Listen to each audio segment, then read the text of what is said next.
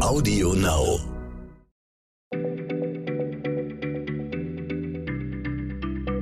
Schneller Schlau, der tägliche Podcast von PM. Herzlich willkommen, hier meldet sich wieder Schneller Schlau, der kleine Podcast von PM. Mein Name ist Jens Schröder und bei mir ist heute wieder Martin Scheufens. Hallo zusammen. Und wenn Martin Scheufens da ist, dann bedeutet das ja in nicht allen, aber in den meisten Fällen, dass es heute um Physik geht, denn äh, Martin ist, wie man so schön sagt, von Hause aus Physiker. Das stimmt. Soweit ich es richtig verstanden habe, wolltest du heute über die Raumfahrt sprechen. Ja, das kommt ungefähr hin. Also es geht mir auch nicht um die äh, fernen Teile des Universums, sondern richtig um unseren Nachbarplaneten, den Mars. Ähm, da wird ja viel darüber geredet, dass Elon Musk und wenn nicht sonst noch alles bald da äh, die ersten Menschen hinschicken möchte zum Mars. Da wird ein Riesenwirbel drum gemacht, liest man immer wieder. Und da war ich kürzlich wirklich überrascht zu lesen, dass wir bislang ja noch nicht mal Steine oder Staub oder irgendwas vom Mars hier bei uns ins Labor bekommen haben, trotz aller Missionen. Warum hat dich das so überrascht? Ähm, ich weiß nicht, ich hatte, ich hatte da bisher noch nicht so richtig konkret drüber nachgedacht und ich fand das irgendwie verblüffend, dass wir jetzt Menschen an einen Ort schicken wollen, von dem noch niemals irgendetwas zurückgekommen ist zur Erde. Also auch nicht, auch nicht mit unbemannten äh, Probentransportern oder so. Das war tatsächlich aber beim Mond ist auch nicht anders. Die Apollo-Astronauten haben als allererste Mondgestein mitgebracht, ab 69. Und zwar auch gar nicht so wenig, 382 Kilogramm, also ein Drittel Tonne Mondgestein haben die mitgebracht. Und erst als die zurück waren, haben in den 70ern die Sowjets Sonden hingeschickt und auch etwas ohne Astronauten rein automatisiert zurückgebracht. Allerdings wesentlich weniger, 300 Gramm. Man merkt, es ist halt wesentlich komplizierter, wenn da kein Mensch ist, da Gestein aufzusammeln. Also beim Mond war die erste Landung gleich mit Mensch und die erste Landung, äh, wo irgendwas zurückgebracht wurde. Wo was zurückgebracht wurde, war das erste Mal mit Menschen, mhm. 69. Mhm. Vorher sind auch schon Sachen dort gelandet. Und beim Mars werden das auch als erstes Menschen sein, die da Steine sammeln? Nee, also da könnte es tatsächlich sein, dass schon vorher was zurückkommt. Die NASA plant eine Mission, um Gestein zur Erde zu bringen. Und die ist echt spannend, denn dazu sind gleich drei Raumschiffe nötig. Wow, okay, das musst du mir jetzt erklären. Das ist heute unser Thema. Wie kriegt man Marssteine auf die Erde? Okay, also ich fange vorne an. Im Sommer will die NASA eine Mission starten zum Mars die, und die wird dort einen Rover absetzen. Das ist alles schon geplant, das steht fest. Und der Rover ist echt cool, der wird auch ein Mikrofon besitzen, sodass wir zum allerersten Mal Töne und Geräusche vom Mars hören werden. Da bin ich schon echt gespannt drauf. Ah. Der Rover heißt Perseverance und das heißt Ausdauer.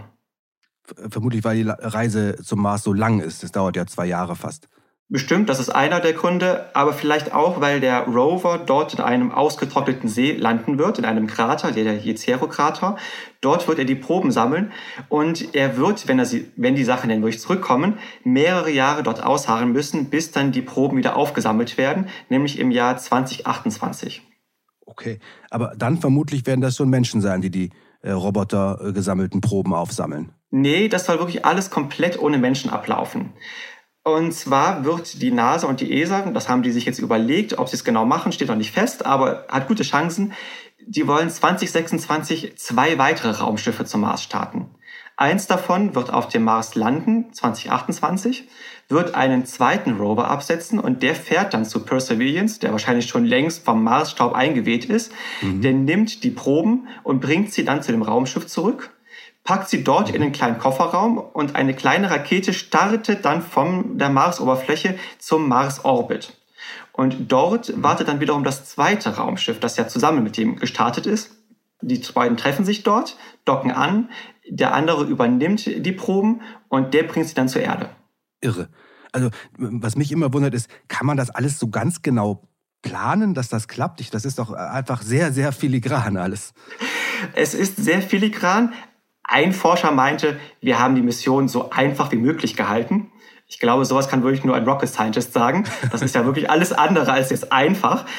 Aber die wollen das wirklich so machen und deren Plan wäre dann, dass dann 2031 in der Wüste von Utah das Ganze aufschlägt und die Wissenschaftler dann dort das Marsgestein aufsammeln können und dann auch nach Spuren von früherem Leben untersuchen können.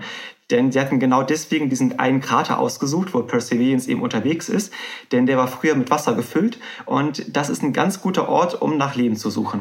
Also das klingt alles immer so verrückt, als wenn das im Grunde ein Hollywood-Drehbuch ist. Kannst du mir noch sagen, wie hoch das Risiko ist, dass sowas scheitert und dass dann Milliarden äh, Dollar oder Euro oder beides verloren sind? Also verloren ist sowas ja natürlich niemals. Also selbst bei gescheiterten Missionen lernen wir ja etwas. Das sind aber richtige Pioniertaten und deswegen ist da auch einiges ungewiss. Noch nie hat eine Nation eine Rakete von der Marsoberfläche gestartet.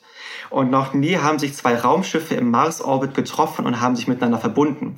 Und das Ganze kann auch nicht von der Erde aus ferngesteuert werden, denn die Funksignale brauchen zwischen Erde und Mars mehrere Minuten. Das muss also zu großen Teilen alles automatisiert ablaufen. Das ist schon sehr krass und an der Grenze dessen, was heutzutage machbar ist. Und trotzdem wenn wir später mal Menschen zum Mars schicken wollen, ist das eine ganz gute Generalprobe, um zu checken, ob die Technik, die wir heutzutage haben, tatsächlich funktioniert. Okay, also äh, ich bin gespannt. Lass uns mal abwarten und die Daumen drücken äh, für die nächsten bis 2031, für die nächsten zehn Jahre Daumen drücken. Das äh, kann irgendwann auch mal wehtun. Und ganz vielleicht werden ja NASA und ESA noch von, von privaten Elon Musk-mäßigen Firmen überholt inzwischen. Und äh, dann sind es doch Menschen, die die Steine abholen, bevor die zweiten äh, Raumschiffe da äh, anlanden. Also ich würde da mein Geld jetzt nicht tippen. Ich finde es eher unwahrscheinlich. Okay, vielen Dank. Das war spannend. Wie kriegt man Steine vom Mars zur Erde? Ist noch nie gemacht worden und es wird jetzt geplant von der NASA und der ESA. Und im September 2031, an einem Donnerstag um 16.30 Uhr, äh, werden die Steine in der Wüste von Utah landen. Das kann man heute schon ausrechnen. Dankeschön, lieber Martin. Und bis morgen bei Schneller Schlau. Wiederhören. Tschüss. Schneller Schlau, der tägliche Podcast von PM.